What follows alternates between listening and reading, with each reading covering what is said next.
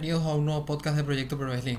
Tras una semana de ausencia en el mundo de la lucha libre profesional, bueno, estuvimos haciendo un live la semana pasada, pero no estuvimos haciendo el podcast semanal, así que estamos regresando con el resumen del año 2022 de la lucha libre, ya que creo que quedamos un poco huérfanos, como había mencionado en podcasts anteriores, de eventos de lucha libre profesional tras eh, la eliminación del evento WWE TLC y también de Day One este año en la WWE, porque no va a haber ese evento tampoco a principios de enero. Bueno, antes de empezar nada más quería mandarle un saludo a Pato de Spotify que siempre nos está apoyando. Eh, creo que no vio el live de la semana pasada, entonces le mando ya el, saludo acá al empezar el podcast. Gracias por el apoyo y gracias a todos los que nos escuchan, que estuvimos recibiendo el resumen de Spotify la semana pasada. Pueden verlo en el canal de YouTube, está todos los datos y todo lo demás. Primeramente está conmigo Javi. Javi, ¿cómo estamos para hablar de las polémicas del año 2022 de la lucha libre? Sucesivamente vamos a hablar de luchador, luchadora, tag team y lucha del año. ¿Cómo estamos? ¿Cómo estás? ¿Cómo estás, Sherman? ¿Cómo están todos los, eh, los oyentes de esta, esta hermosa comunidad? Eh, acá me siento como si estuviera eh, en mi segundo país, que es Egipto por el calor y, toda la sequedad. Creo que en todos lados nos pasa lo mismo. Estoy muy contento por poder estar acá, por poder compartir y por sentirnos un poquito más eh, como, como esos programas de chismes de la, del, mediodía que solemos ver cuando estamos estudiando o cuando estamos en algún lado. Pero vamos a hablar específicamente de todos los, los, los entretelones de estos problemitas que tuvieron algunos luchadores y el fandom, perdón, el fandom, el, eh, todo lo que es el wrestling en general, las diferentes empresas. Y vamos a hablar un poquito, a ver qué, sacamos de bueno de todo esto, ¿no? Así es. Como estaba diciendo, aclaro otra vez, hoy solamente vamos a hablar de polémicas. La semana que viene empezamos con los rankings ya de tag teams, luchadora femenina y luego ya luchador eh, masculino y mejores lucha del año. Está conmigo también Tom, Tom Guerrero. ¿Cómo estamos para hablar de polémicas del año 2022 en la lucha libre? Que hubieron bastantes, la verdad. Hola, Sebas Sherman, querido. Javi, ¿qué tal? Saludo para ustedes y para toda la audiencia ¿verdad? mayoritaria de este podcast mundial del Proyecto Pro Wrestling. Sí, llega fin de año y época de balances, análisis, ¿verdad? vamos a enfocarnos en las polémicas importantes de este año. Listo para, para darle para adelante. Así es, ya prácticamente no tenemos más nada que analizar de, a nivel luchístico, porque quedan solamente el Final Battle de Ring of Honor y queda también lo de lo de NXT Deadline, ya no queda más nada, ya eventos de WWE del main roster no hay, AEW también ya cerró lo suyo con Full Gear. Así que nada, vamos a darle con las polémicas. Lo único que les podemos comentar esta semana es lo de Sasha Banks, se está rumoreando que podría ir al Wrestle Kingdom 17, es lo que ha explotado esta tarde, según Pro Wrestling Insider. Así que vamos a ver si si Sasha Banks va a, a New Japan Pro Wrestling este comienzo del 2023. Es la noticia que ha irrumpido en la tarde del día de hoy. Pero pasamos a las polémicas, que tuvimos muchísimas este año. Yo me animo a decir que si tuviese que hacer una lista sería muy importante, porque tuvimos la polémica de Cody Rhodes yendo a la WWE de regreso, la polémica de The Elite y CM la polémica de Vince McMahon saliendo por la puerta de atrás por el tema del del pago a las mujeres, ¿verdad? A las señoritas que estaban haciéndole compañía en la empresa. También tenemos eh, el escándalo de Sasha Banks y Naomi también justamente. Tuvimos tantos escándalos de Jeff Hardy que no pudo, hasta ahora sigue el juicio de Jeff Hardy. Se va, se atrasa, se atrasa, se atrasa el juicio por el solo hecho de que Jeff Hardy eh, tendría los suficientes motivos para ir preso incluso. Por eso no está volviendo a IW porque ya hizo su rehabilitación. Entonces vamos a debatir acá ¿Cuál fue la polémica más grande de todo el año? Y no sé por dónde podemos empezar.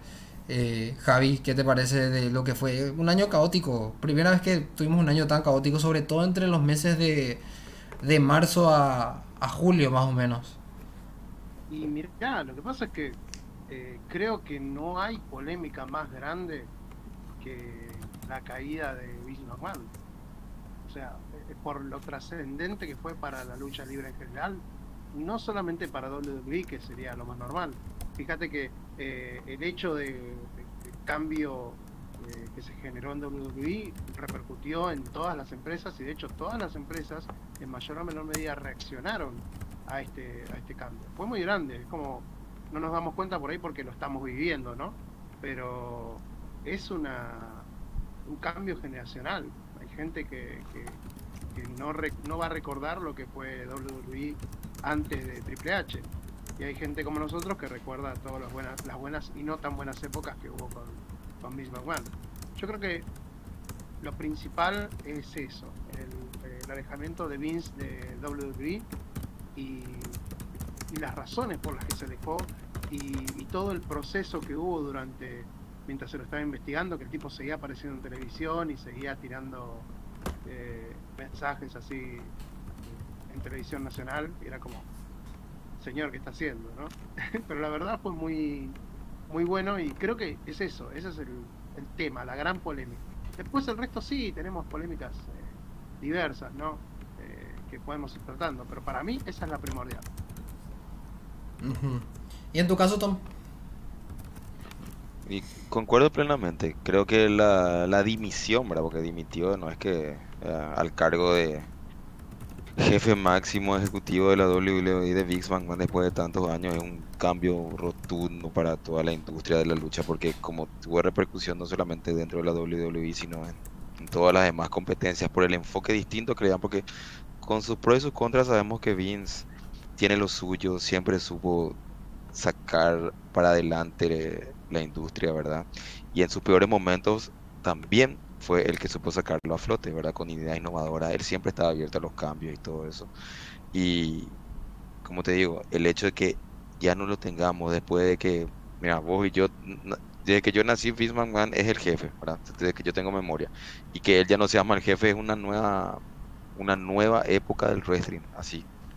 Claramente, cambia por completo. Incluso creo que el giro, el, el, el, el giro de PG de la WWE a, a una audiencia mayoritaria también. Creo que todo esto tuvo como repercusión el hecho que él se haya ido, ¿verdad? Todo, esto, la competencia distinta, los cambios de días, todo va a tener ahora un nuevo enfoque más duro, más, más competitivo, digamos, pero obviamente eh, sin el que él es el que yo creo que él era la base, la piedra angular como de la WWE, eso es sin duda, ¿verdad? Pero prácticamente de todo el wrestling porque la las demás, los competidores, la competencia, las otras marcas, se fijaban en lo que Vince siempre hacía, los productos, las ideas, para en base a eso o tomarlo, copiarlo y mejorarlo, ¿verdad? Pero ahora creo que es un mar abierto de oportunidades para todos y vamos a ver quién sale a flote con esta dimisión de Vince.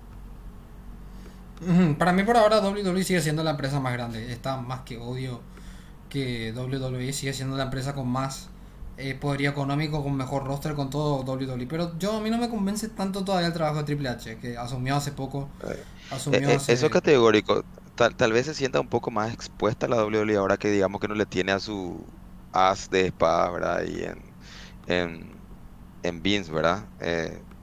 pero vamos a ver, yo no discuto que siga siendo la más grande WWE. A, a que ahora que se sienta un tanto vulnerable por el hecho de que no esté Vince, eso puede ser. Puede ser totalmente. Y bueno, no sé qué experiencias tienen de las otras eh, polémicas. Sobre todo me parece que la más triste de todas la de Jeff Hardy. O sea, a mí me sorprendió tanto ver a Jeff Hardy tan mal. Por más de que yo sé que Jeff Hardy está re mal hace años. Todos sabemos lo que pasó en Victory Road hace 11 años ya. Pero nunca me imaginé verlo así tan mal a Jeff Hardy en el momento de no poder defenderse, por ejemplo de, las propias acusaciones de, que estaba cruzando por el otro carril. Estaba tan mal Jeff que, bueno, fue a fue a rehabilitación. Hasta ahora ya le dieron el alta, pero, pero señores, eh, lastimosamente no puede volver a luchar por el tema de, de, su, de su juicio. Que todavía Jeff Hardy puede ir preso todavía. es una cosa que no es para, para menos. No sé si opinan.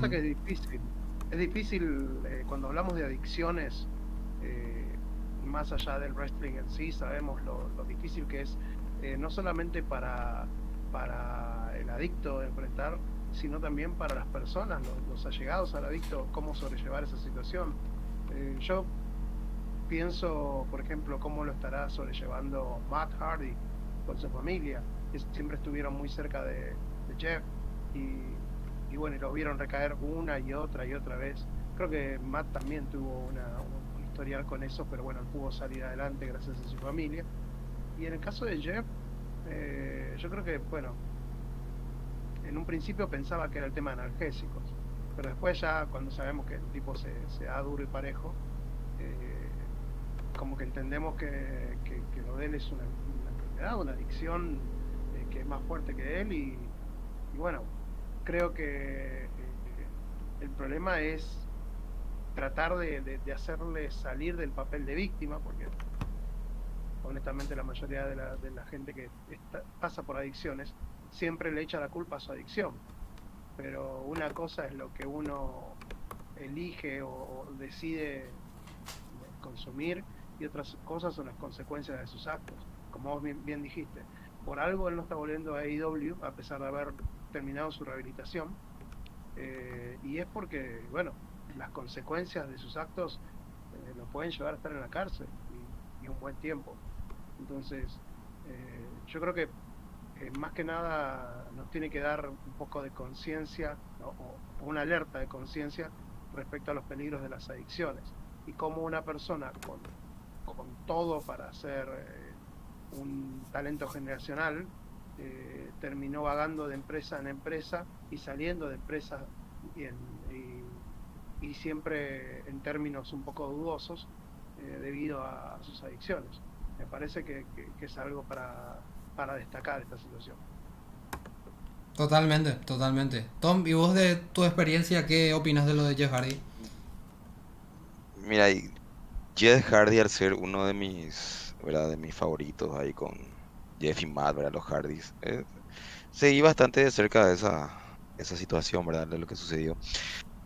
Por un lado, te pone triste saber que una, una persona, una superestrella que tiene todo para salir adelante, para triunfar, para repercutir, no pueda tener ese control, digamos. Tal vez sea una de las falencias grandes también de la industria del wrestling, ese seguimiento hasta psicológico dentro de los deportistas, los atletas, ¿verdad? Digámosle. Que, que es una falencia, creo, en todas las, todas las, todas, todas las empresas, en todas las marcas. Y, yo creo que el caso de Jeff Hardy se asemeja tanto. Yo le, le, seguro la habrán visto esta película, pero les recomiendo a ustedes a los que nos están escuchando. Hay una película que se llama The Wrestler con el actor este Mickey Rourke. del director Darren Aronofsky, creo, algo así se llama, del 2008 es, donde cuenta la historia, la vida de, de un luchador de, digamos, de un Jover, creo que era de, medio, pero que en su momento fue un gran luchador a finales de los 80 y cuenta la experiencia y la vivencia de un luchador que está en decadencia con sus adicciones y, la familia y todo eso. Y yo creo que eso, yo, yo al ver esa película mm, comprendí mucho más lo que significa el wrestling. Les recomiendo que la vean, donde obviamente los anabólicos, los esteroides, todos hacen un papel que después repercute en la vida de, de los luchadores. Y creo que las empresas no, no saben cómo lidiar con eso, cómo combatir, cómo erradicar eso de, dentro de su superestrella. Y como te digo, lo de, lo de Jeff Hardy después repercutió eso en, dentro del ring, fuera del ring y que obviamente tiene sus consecuencias. Totalmente, totalmente. Pasamos a las siguientes polémicas. Bueno, también puedo hacer recordar a MGF, que tuvo una fuerte discusión con el staff de All Elite Wrestling. También podemos hacer recordar las constantes lesiones. Acá sí creo que me voy a detener. Tanto en AEW como WWE tuvimos grave, gravedad de lesiones que creo que no tuvimos hace mucho tiempo. Tenemos un Randy Orton que no sabemos si va a volver. Tenemos a un Adam Cole que no sabemos si va a volver. ¿Qué, ¿Qué está pasando? ¿Por qué hay tantas lesiones a nivel luchístico ahora, Javi? ¿Qué? ¿Qué? no sé, ¿Qué, es lo que pasa con las lesiones, verdad? ¿Qué, es eso? Pero, no, pero, no, son en el ring, la mayoría no son en el ring, son fuera del ring, son ahí entrenando con fierro, con pesa, ¿verdad? Bueno, pero fíjate lo que está diciendo, eh, hace poco habló Braun Strowman, eh, no es santo de mi devoción Braun Strowman, y, pero tiene una, una mentalidad muy old school respecto a esto, eh, que él hablaba de, bueno, mira, cómo no ¿Cómo esperás que no se lesione una persona que da 50 movimientos locos antes de poder dar un golpe recio? O sea, eh, y no, no habla de los tamaños, que también habló en esa entrevista, pero me concentro en eso que él dijo. Eh, yo creo que en pos de la espectacularidad se están perdiendo cosas como eh, el storytelling, como una buena secuencia, como una buena psicología en el ring, unas buenas promos y lo están dando todo. creo que uno de los ejemplos fue la lucha entre Santos Escobar y eh, Ricochet del último SmackDown, que fue como, chabón, esta es una lucha cinco estrellas, eh, seis si es posible. Eh, si hubiera sido en, en, New Japan ya sería candidata a, lucha de la década. Fue una locura. Y vos lo ves a Ricochet haciendo lo mejor que puede hacer, y lo ves a Santos Escobar, que es un luchador mexicano que viene con su, su background, pero te das cuenta que por genial que pareciera lucha y todo eso, si vos hubieras puesto, qué sé yo, un Randy Orton ahí, o hubieras puesto, qué sé yo, algún técnico que no, que no sea Jay Styles, por ejemplo, eh, un... Eh, eh, algún técnico que, que, tengan ahí que, que, no sea muy de volar, la lucha hubiera sido mejor. Porque tenés una persona que realmente sabe manejar los tiempos, que sabe mover, Vos ponelo a Randy Orton contra Santos Escobar, por más que los dos tengan un personaje medio, medio similar de, de, Mil veces mejor va a ser la lucha. Y no, no iba a haber necesidad ni de saltos de la tercera cuerda, ni de tornillos en el aire, ni de ninguna cosa loca, sino que simplemente un buen luchador contando una buena historia. Y ese es el problema.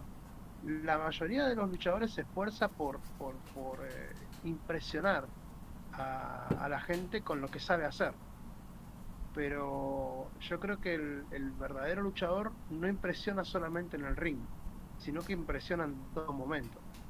Y eso es algo que por ahí hay muchos luchadores que, buscan solo eso. No los quiero decir spot monkeys porque no son spot monkeys, pero sí son personas que por ahí, como Claudio Castagnoli, un talentazo impresionante, pero que no le des un micrófono porque le da alergia. Eh, y eso es lo que terminó de, enterrarlo en WWE y lo que lo está enterrando ahora en, AEW. Y que creo que lo, va a seguir toda su carrera hasta que mejoren eso. Pero no digo que el tipo no sea un buen luchador. Digo que, que necesita otra, otra cosa. Y hay muchos luchadores que para lo único que sirven, honestamente, es para eso, para dar vueltas en el aire y ahí vienen las lesiones. Fíjate que ahora se, se estaba hablando antes del podcast que eh, una lucha para este fin de semana eh, para, para NXT se suspendió, eh, que era la lucha del Creep Brothers contra eh, Bir y Sanga, porque no porque The Creep Brothers estén lesionados, porque hay un kayfabe de uno de los luchadores lesionados, sino porque Sanga, no, perdón, Bir Mahan tenía un problema, como un dedo quebrado o algo así que no le impedía luchar, pero que lo quieren cuidar. Y no te estoy hablando de luchadores que pegan 20 kilos en el aire, sino de un powerhouse genérico, pero que tiene ese problema. Entonces, qué sé yo, chicos, yo creo que eh, eh, nos estamos dejando guiar por lo lindo que vemos, los espejitos de colores que vemos a los, de luchadores volando, y, no pensamos que se puede impresionar y mejor de otra manera. Totalmente. Y Tom, ¿vos qué opinás? A mí al menos yo quiero hacer un paréntesis breve acá. A mí me preocupa seriamente lo de Adam Cole y lo de Randy Orton. Vos sabés que no me parece una movida muy ofensiva o muy dañina para el cuerpo del RKO, por ejemplo, pero sin embargo Randy Orton está sufriendo hasta una fusión de la espalda se, se tiene que hacer Orton para poder volver al ring. O sea, nadie sabe si Orton va a volver. Pero, claro, pero ellos no se, Sí, pero ellos no se lesionan en el ring, se lesionan entrenando, haciendo pesas, por lo general. Hay pocas lesiones que se dieron en el ring y en eventos pay-per-view, si, si vamos al caso. Yo creo que, como te digo, el exceso de sobreentrenamiento, que hay que verse como superhombres gigantescos, definidos, levantando un montón de pesas. Todos quieren entrenar como entrenan en la roca por ahí, ¿verdad? Pero Tengo mis dudas. yo creo que no. Sí, pues yo creo que no es en el ring, ¿eh? no, las lesiones no vienen de ahí.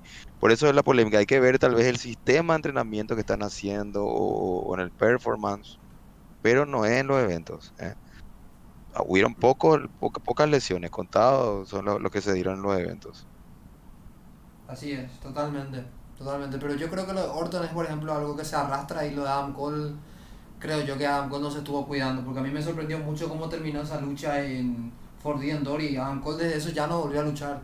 Increíble. Ahí, está, eso que vos dijiste. Creo que no se andan cuidando bien.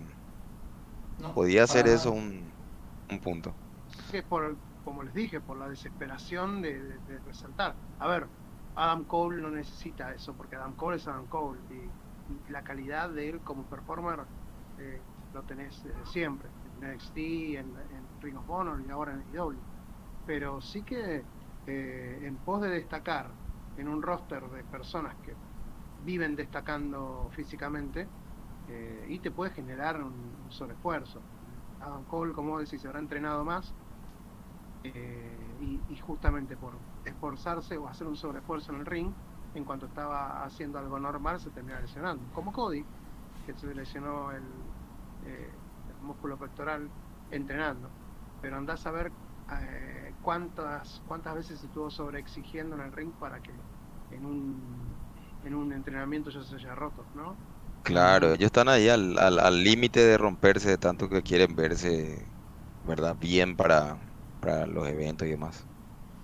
Hablando de Cody, ¿eh? Vamos a Cody. ¿Fue sorprendente el regreso de Cody Rose a WWE, sí o no? Sí. Sí. Totalmente. Totalmente. ¿Por qué? Tal vez porque, primero que no lo esperabas, ¿no? Eh, o sea, sabías que Cody venía mal con, la gente de The Elite y, con como que venía en bajada, también su popularidad venía en bajada. Pero eh, nadie esperaba que Cody, después de todo lo que dijo de, de WWE y de la, lucha de IW contra NXT, todavía que está en mi cabeza el evento en el que él con un mazo eh, rompió el trono de, con el símbolo de Triple H en él.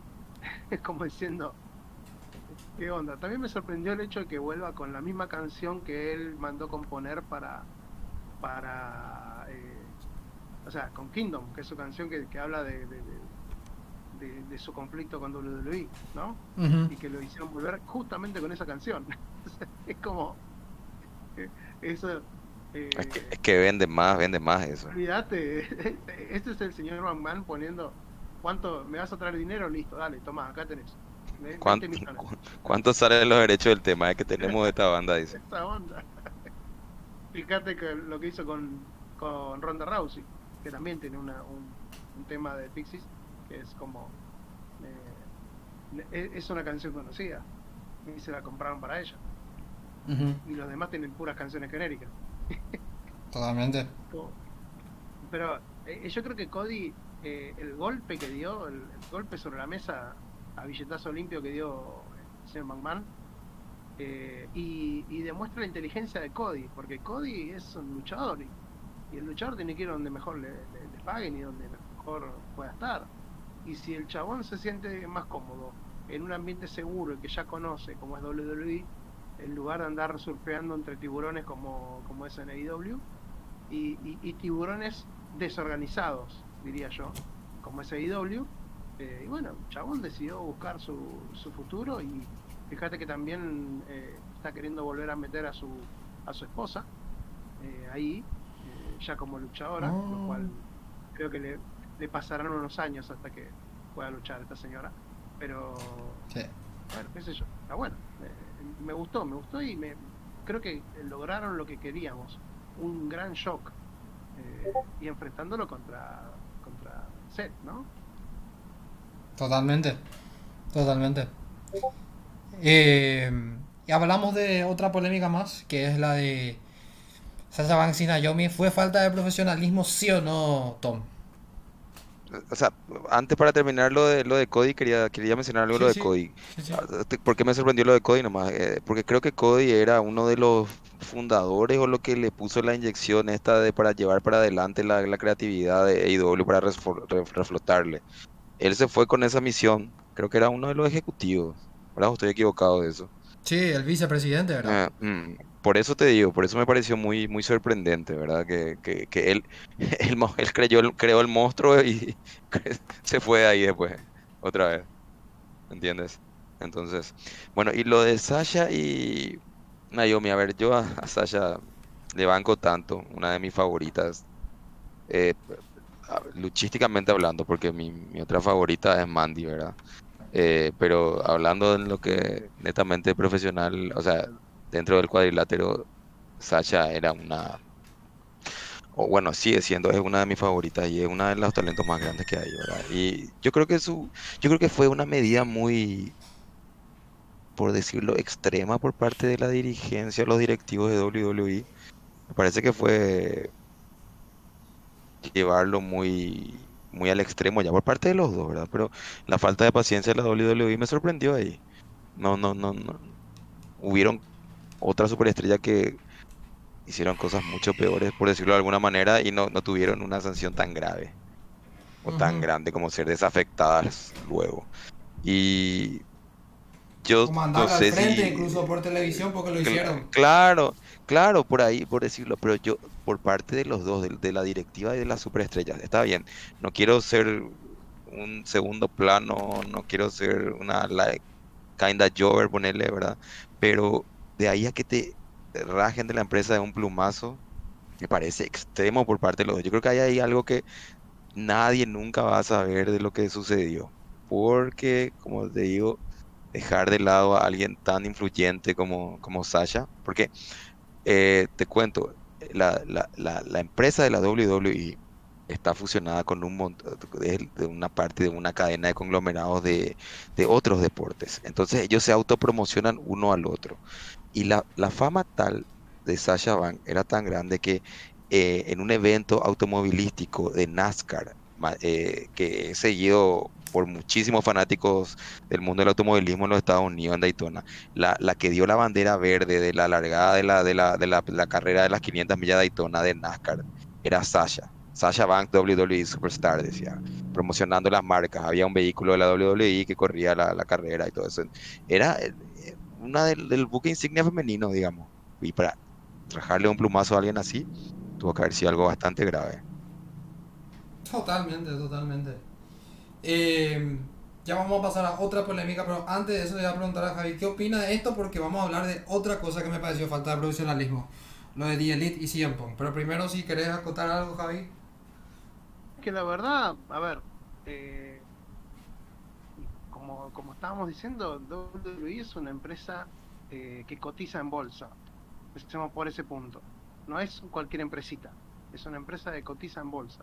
Todas las cosas que ocurren ahí tienen que ser 20.000 veces planeadas y, y pensadas porque cualquier mínimo movimiento puede afectar la cotización de la empresa en bolsa. Entonces, eh, todos los escándalos son por lo bajo, eh, todas aquellas cosas que van ocurriendo son eh, controladas, eh, justamente para no perder la confianza de los inversores. Por eso cuando hablamos de Vince McMahon, hablamos de que fue el golpe más fuerte, porque es la empresa más fuerte con un caudal económico y mediático que por ahí ni siquiera lo logramos vislumbrar desde acá. Eh, y es fuerte, es fuerte que ocurran estas cosas. Lo de Sasha también, Sasha agarró y pegó un portazo. Eh, ahora, ya con el diario del lunes, sabemos que fue porque eh, por los malos manejos de Vince McMahon y de, de, de, que, era el que dirigía la, la, división femenina y claramente ella vio algo que no le gustó. Y que con el tiempo supimos que John Laurinaitis también era el segundo al mando en, la, las locuras que hacía McMahon con mujeres no me extrañaría que le haya hecho alguna sugerencia medio fea a Sasha y Sasha pegó el portazo y, pegó el portazo y se fue. Así que chicos, es como eh, no nos damos cuenta porque nosotros lo estamos viendo desde afuera, pero es algo importante, incluso para la cultura de los Estados Unidos, es algo par parte de la cultura pop, entonces eh, es muy fuerte cuando, cuando ocurren cosas así que que te, te, que sacuden todo lo que es el escenario del, del wrestling y nos dejan eh, viendo qué hacer o qué va a pasar, ¿no?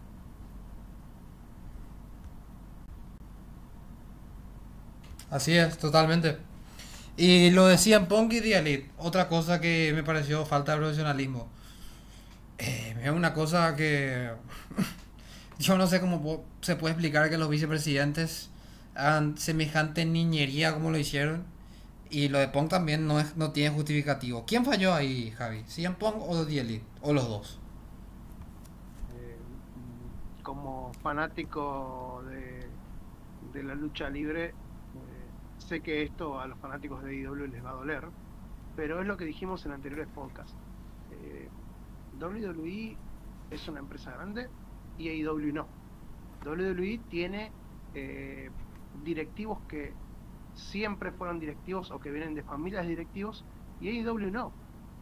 Entonces, honestamente, no podés poner a, luchadores que deberían ser empleados eh, de la empresa como directores de la empresa.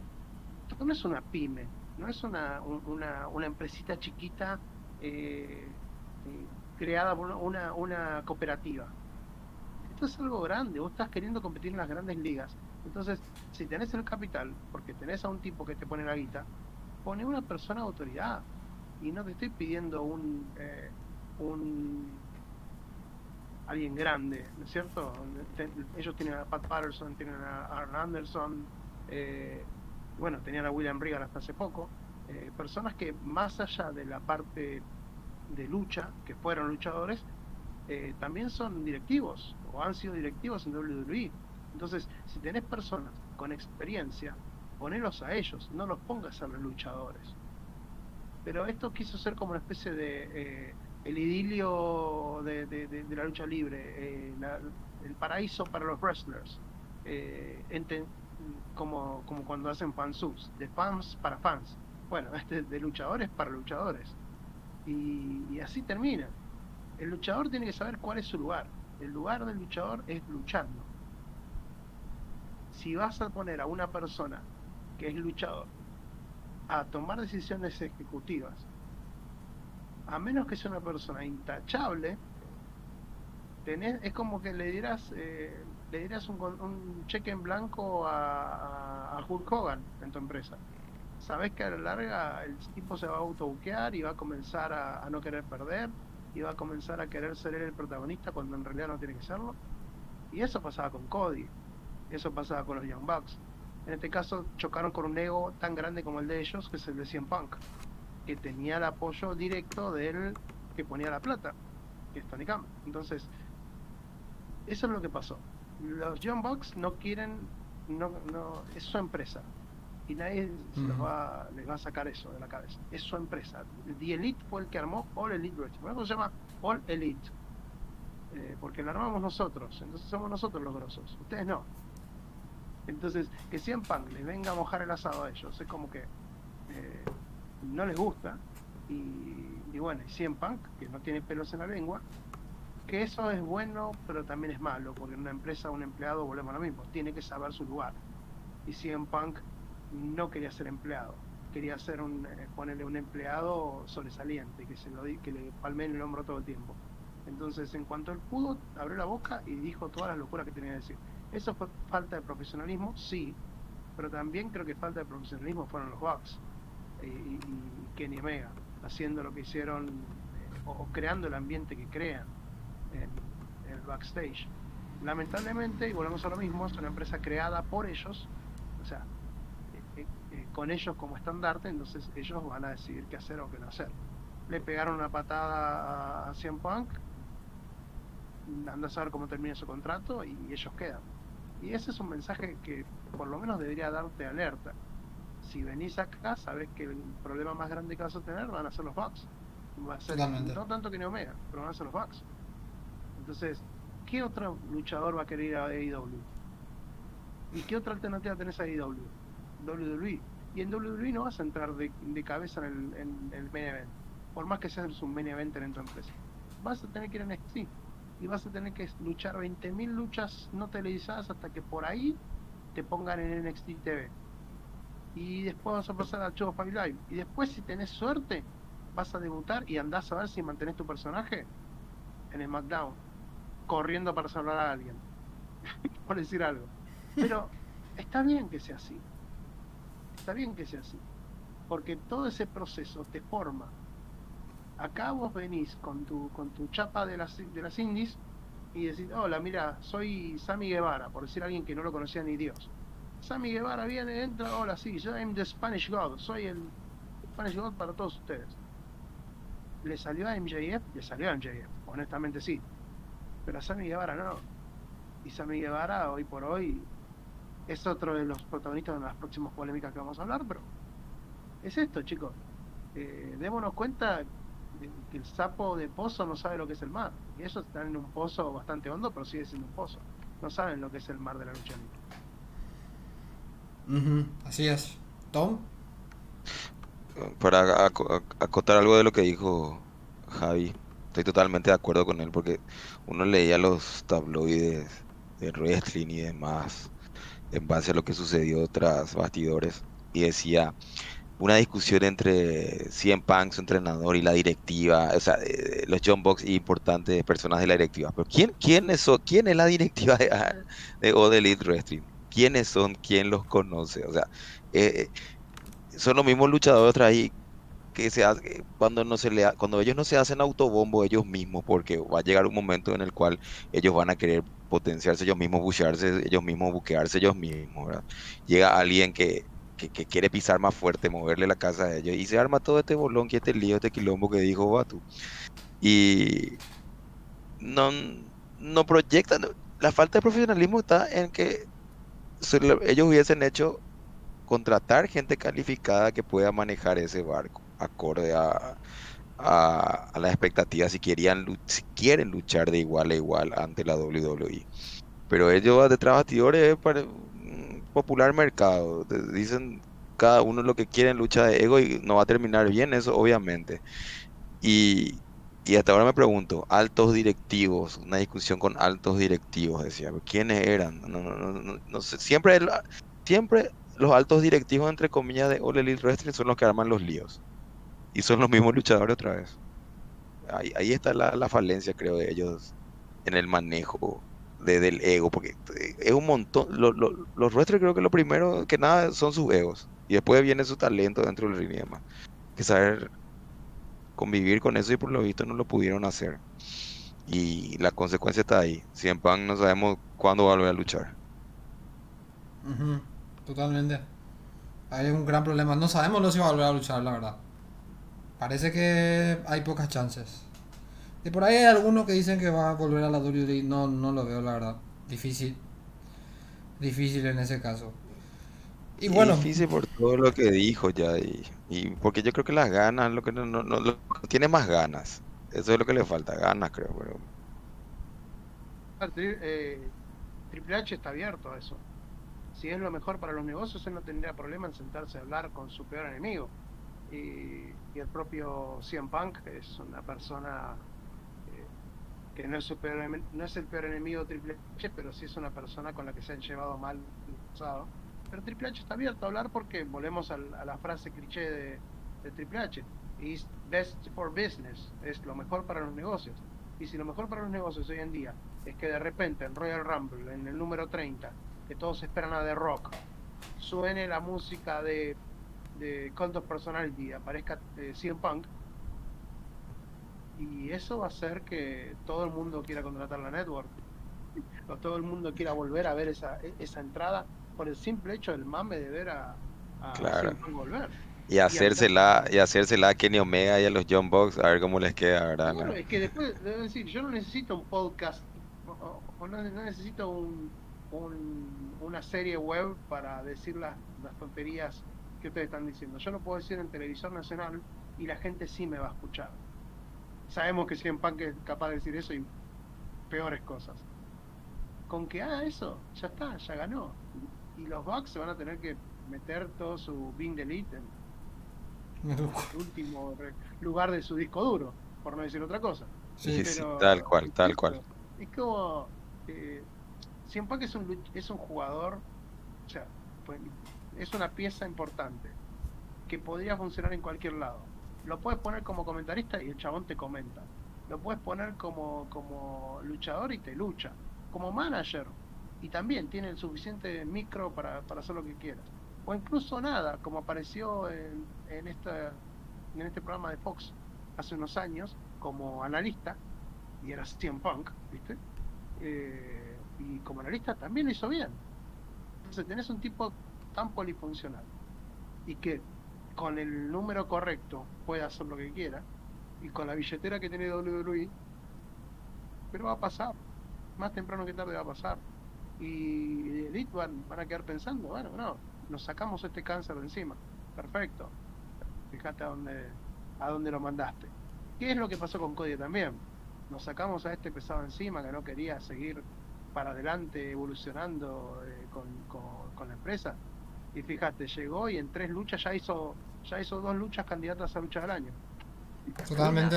Una, una incluso lesionado. O sea, señores, dense cuenta de lo que se perdieron por tener el ego allá. Ahora, ¿cuánto hace que Kenny Omega no es relevante? Desde que se lesionó.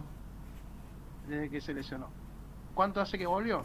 Hace eh, eh, tres meses. Tres meses. Tres meses. Bueno, ponele. ¿Dónde está Kenny Omega? ¿Alguien habla de Kenny Omega? No. Ni nadie, nadie habla, creo, más nadie. habla de Kenny Omega. De los Young Bucks. Los Young Bucks son como esas figuritas que tenés. Son, eh, honestamente, son los New Day de, de AEW. Están ahí, dan buenas luchas, todo lo que vos Da, quieras. pero, pero sí, da- son mejores, hablando de talento dentro del Ah, ring, claro. pero hasta ahí. Pero por eso, juegan el rol de The New Day, pero en AEW. ¿Qué vas a decir? Eh, eh, es, eh, son ellos, están ahí, sí, te pueden dar una lucha cinco estrellas. Sí, tienen su Meltzer Driver y todo eso. Perfecto. Y, y- y- y lucharon contra todo el mundo y son regrosos, sí, lo que vos quieras. Pero perdieron, en el último momento perdieron y perdieron como en la guerra. Y se sacaron del eh, el power up de momento. Es una lucha al mejor de siete. Nada que ver encima. Nada que ver. Claro, diciendo, chabón, eh, eh, tremendo poder creativo. Como. Acabaste de perder una lucha titular y te vas a dar seis oportunidades más. O sea, ¿entendés?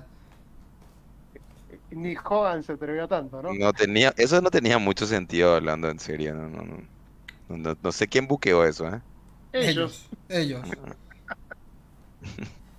Qué locura. Sí, eso sí. Entonces, ese es el tema, chicos. Perdimos. Entonces nos damos seis chances más.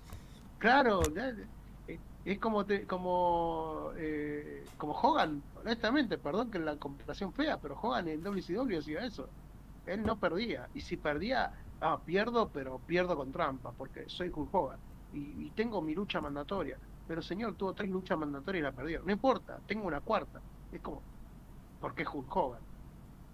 Entonces, eh, esto están sacando chapa de que son los vicepresidentes y que son el mejor tag team de la, sobre la faz de la Tierra, según ellos, y, ahí los tenés, eh, buqueándose lucha tras lucha y oportunidad tras oportunidad.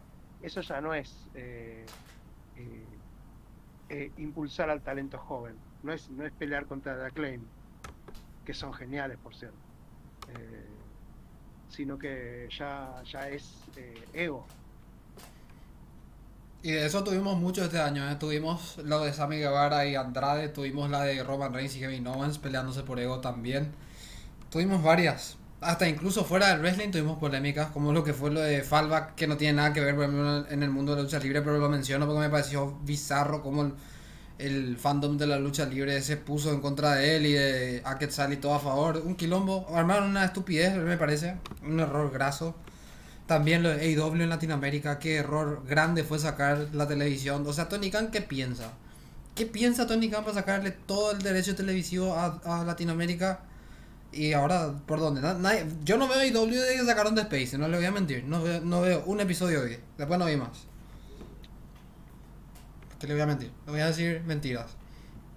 Pero me parece que el escándalo más grande de todos es el de Vince. El documental de Vince se estrena el 12 de, di- de diciembre. ¿eh? Está programado para esa fecha. A ver qué, di- qué día cae. No, el 13. El 13 de, de diciembre se estrena el documental de Vince. Martes 13, ¿eh? Martes 13, el documental de Vince. A Sobre- ponerse el día con la network. A ponerse el día con la network. En realidad este, este documental es de Vice. Así que vamos a ver, el mismo que hace los documentales de Dark Side of the Ring. Vamos a hablar Se va a de... filtrar, se va a filtrar, chicos. Claro, claro. Olvídate, lo vamos a tener más temprano que tarde. Al día siguiente va a estar en Torrent ya, de Pirate Base ya está. De No, no, Limotio. no. Nosotros acá no, no fomentamos la piratería. ni. No, claro que no, para nada, no piensen, no piensen en ningún momento eso. Señor, señores Todo- de ancho, no. nada Sí, todo, todo legal, todo legal, para la persona que nos escuchen, siempre To- legal. Totalmente, y al día siguiente vamos a subtitular todo el documental y va a estar en el Telegram. Bueno, Lo de Vince es lo más polémico del año, ¿eh? ¿Sí o no? Sí, total. Sí, Sí, sí, sí. sí. El alcance de eso es una locura. ¿Y qué, qué El- opinan? ¿Que está mal? lo- Bueno, obviamente está mal lo que hizo Vince. Pero, ¿qué creen? ¿Que Vince podía haberse salido con la suya? ¿O por qué no se salió con la suya Vince esta- en esta ocasión? Mira que es algo para pensar, ¿eh? que bien se cagó su propia tumba.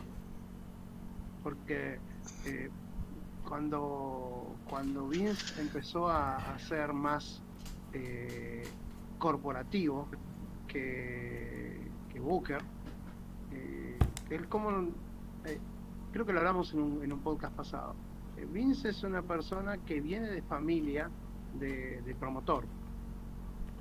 La otra vez estábamos viendo lucha libre con mi hijo, lucha libre vintage, con, con subtítulos y, era una lucha narrada por Vince McMahon. O sea, y, Matías, mi hijo, decía como, eh, el señor McMahon hacía, hacía de todo.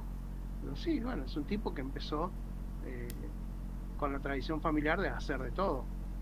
Entonces el tipo pasó por todos los estadios de ser, de, estar en la empresa hasta que se convirtió en, eh, bueno, en lo que era, que era el Booker y, y después el jefe y después el COO y después se convirtió ya en el jefe corporativo de la empresa y ya empezó a estar en un rol más corporativo en sí. Eh, entonces él siempre estaba acostumbrado a ganar y a hacer todo lo que él quería porque de todas las veces que le tocó enfrentar los problemas que tuvo que enfrentar, los enfrentó y salió, airoso o al menos eh, menos perjudicado que lo que podría haber salido cualquier otro competidor. Pero no nos olvidemos que Vince McMahon, eh, como que se llama, él no podía separarse a sí mismo de la lucha libre, de su creación.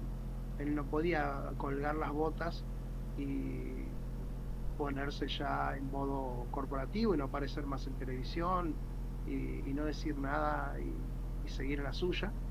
Eh, y creo que eso, esa incapacidad de desinvolucrarse a sí mismo de, estos problemas, hizo que bueno, que él esté metido hasta cierto punto con, cosas de la empresa y bueno, y eso es lo que pasó. Problemas con las mujeres que trabajaban para él eran porque el tipo se comió su personaje, personaje que siempre tuvo del malvado señor McMahon.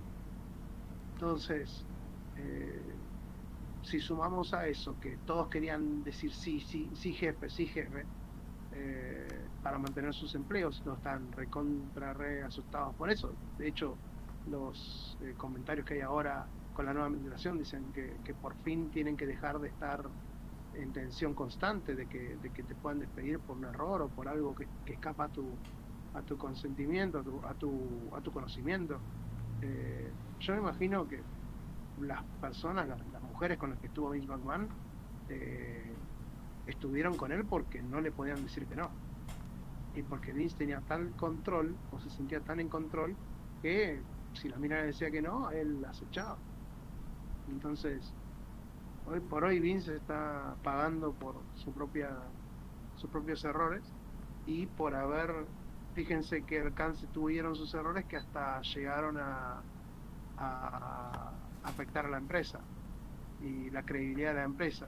Y tuvieron que traer un una McMahon para seguir con la tradición pero después traer una persona de afuera eh, para darle un poco más de seriedad al asunto corporativo.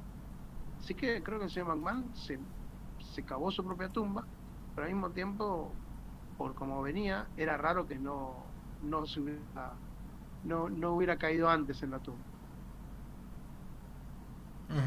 Tom.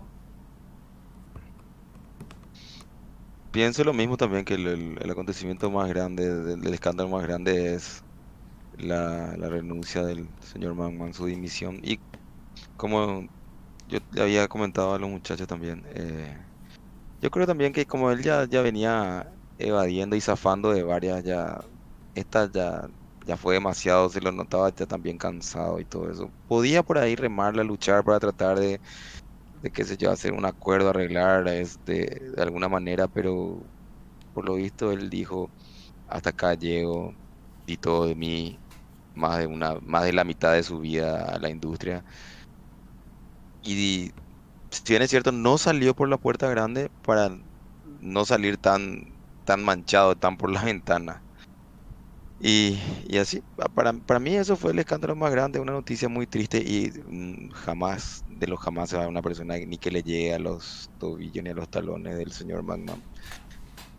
Y esperemos que, que, que este nuevo curso que está tomando la WWE, esto que está reencauzando hacia algo nuevo, este 2023 que se viene, porque ahora que estamos haciendo todos los análisis, los balances de final de año, sea beneficioso para todos nosotros los fanáticos y el 2023 esté potenciado con, con cosas que nos volaban la cabeza como la era actitud y demás. Que tenga ese nivel, esa carga emocional. Eso, eso es lo que espero yo con, con, este, con este cambio. Y espero que así se dé de esa manera. Súper interesante entonces tu conclusión. Mira, me hubiese gustado opinar sobre Triple H, pero les voy a dejar como tarea a los oyentes de este podcast eso, porque hicimos eso con Javi la semana pasada en el live que hicimos en el canal de YouTube. Estuvimos analizando los meses de Triple H. Así que me parece que vamos a pecar de inocentes si es que lo volvemos a hacer. Así que en el canal de YouTube tenemos el análisis de los tres meses de Triple H. O sea, de agosto a, a lo que fue Survivor Series. Pero fueron tres meses prácticamente, porque no tenemos pay-per-view en diciembre. Entonces, no tenemos pay en diciembre, ojalá que se vengan cosas buenas. Por eso digo que esto sea como el tomar impulso para que el 2023 se venga con todo. Así es, totalmente. Entonces, creo que podemos sacar como conclusión de que hubieron creo, pregunta seria y con esto vamos cerrando ya. ¿Fue el año 2022 el año que tuvo más polémica de no, después no sé cuántos años? Me que hubieron muchas, muchas polémicas. Creo que se reactivó eh, el, nivel de polémica de, previa a la pandemia. De, los últimos, de, la última década sí es el año que más polémica tiene, pero eh, yo creo que antes de la pandemia ya teníamos un nivel así de, polémica, tal vez no... Eh, no con la importancia que, que, que tuvo estos años y que hizo que, bueno que se nos pusiera como una alternativa o también gente como MLW eh, la gente de de, de, Impact Wrestling de todas las otras empresas como que dieron un eh, un, lugar una, un, un marco para que todo lo que pasó este año tenga más resonancia. Yo creo que si por poner algo grosso que pasó hace poco, eh, si Ring of Honor hubiera caído este año, yo creo que eso hubiera sido más importante que lo de Vince. Pero, como ya pasó y como ya lo tenemos contextualizado, lo vemos. Pero yo creo que es eso, es eh, luego de la luego de, restablecerse la, normalidad post pandemia, eh, sí es años más movidos. ¿Que hubieron años más movidos? Sí, hubieron años más movidos, pero este año, al menos en, este, en estos últimos tiempos, es el más movido. A mi parecer también este fue uno de los años más movidos, pero ¿sabes por qué pasa esto, Jai, Seba y audiencia que nos escucha? Es que se, se activó como una especie de farándula o tabloide del wrestling hoy en día con, con las redes sociales, la época de la, la barrera de la comunicación rota, los podcasts, los Twitch, los streaming en vivo y demás, es que en años atrás eh, estas cosas que sucedían por ahí no salían de detrás de vestidores, ¿verdad? Y hoy en día sucede un altercado, ah, se, pica algo y al momento ya están en las redes sociales, en el Twitter, en los tabloides, en el momento. Entonces genera como una farándula dentro del mismo wrestling otra vez y por eso es que tiene una especie de, repercusión más grande. Pero es también en base a que avanza el tiempo, avanza la, tecnología, las redes sociales, la barrera de la comunicación. Nosotros nos enteramos, por ejemplo, eh, de lo que sucedió en, eh, después del campeonato de Pong en, en Other League Wrestling. Ni, ni, ni 24 horas no sucedió el altercado nosotros acá, en, de donde estamos haciendo este podcast, al menos en Paraguay, ya nos enteramos al momento de lo sucedido.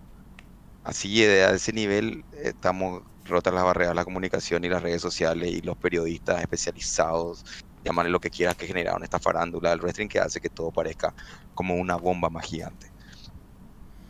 Totalmente, porque si no, como yo digo, ¿quién iba a saber algo que ocurrió en, backstage?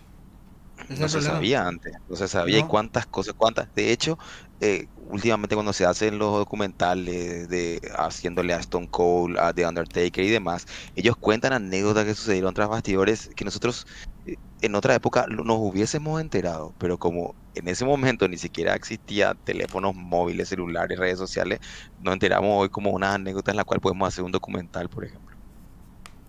Totalmente, totalmente. Bueno, entonces para mí, personalmente, está a la altura del 2020 del 2022 a nivel polémica. Me animo a decir que a nivel emocional hubieron más que en 2020 incluso. Totalmente. Yo creo que sí, estoy de acuerdo, porque cayó la dimisión del jefe del emperador máximo del rey de reyes de la lucha del señor Vince, eh, no es noticia menor, eh. quedó marcado un antes y un después. Actitud, eh, era que se cierra, es un cambio de era, la nueva era de la lucha ahora mismo. Así mismo, señores, un agradecimiento enorme por haber estado, Javi. Gracias, un abrazo grande hasta Argentina. Espero que eh, participes también ahora del ranking que vamos a hacer de. Creo que se viene este fin de semana ya. ¿eh? Tag Team y luchadoras femeninas es lo que se viene. Porque ya tenemos tres semanas nada más. Tenemos tres más para poder terminar estas listas.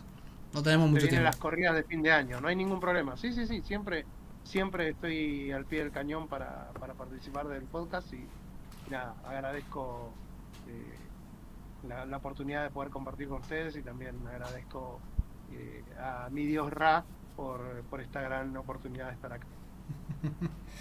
Gracias a toda la gente de Egipto y Nueva Zelanda que nos escuchan. Eh, y Tom también, gracias por haber estado y también la invitación abierta a participar de los rankings que se van a hacer, que creo que como digo vamos a empezar con luchadora femenina y también con con la división táctil, porque creo que, bueno, como digo, nos queda muy poco tiempo para hacer estos podcasts y tenemos que hacer también lo del Wrestle Kingdom. Tenemos que hablar del Wrestle Kingdom, lastimosamente, antes de que vaya. gracias, Chairman. Eh, gracias al gran Javi Batu. Saludos para vos allá hasta Argentina. Gracias a la gente que nos escucha, ¿verdad? Gracias por una invitación. Y claro que sí, me anoto para los rankings de fin de año que se vienen ahora que que, que termine el año hacer un balance de todo. Me, anoto para las luchas de, del año y me anoto para los peleadores del año. vamos, vamos a ver cómo hacemos. Creo yo que van a ser nada más dos ediciones. Ya con esta, esta es la primera hablando de polémicas y creo que nos van a quedar dos más. Una de tag team y luchadoras femeninas y otra de luchadores masculinos y lucha del año. Porque creo que como digo, eh, Wrestle está muy encima no creo que podamos hacer la previa Wrestle Kingdom después de Año Nuevo. Va a estar muy corto de tiempo. Puede ser, pero veremos, veremos. Veremos, porque son el 3 y el 4 de, de enero son, si no me, si no me falla la memoria. Falta poco. Vamos a ver si estamos en, en un estado mental eh, y físico adecuado para esto. O tal vez no, y salga algo más divertido, ¿no? ¿Qué sé yo? Pero Sí, sí, eh, hay cosas que, que salen más divertidas de determinada, con determinadas sustancias dentro, ¿no? Creo que, que, vamos a estar preparados para hacer la previa, sobre todo porque creo que eh, voy a tener un invitado que le gusta mucho New Japan Pro Wrestling, entonces estoy viendo cómo puedo hacer para traerlo, así que sí, pero veremos si se graba antes o después de Año Nuevo. Esa es la gran consigna porque tiempo, como digo, no tenemos tanto tampoco para grabar una previa y nadie va a querer grabar un 1 de enero, la verdad eso va a ser difícil. 1 o 2 de enero nadie va a querer grabar. Ese es el problema con, con Wrestle Kingdom. Nada, señores, eh, un gusto otra vez una vez más. Muchísimas gracias y a toda la audiencia que nos escucha. Esto ha sido todo esto, lo mejor de lucha libre, este proyecto Pro Wrestling. Y para todos los fanáticos, muchas gracias. Nos vemos la próxima semana. Empezamos con los rankings de fin de año. Chau, chau.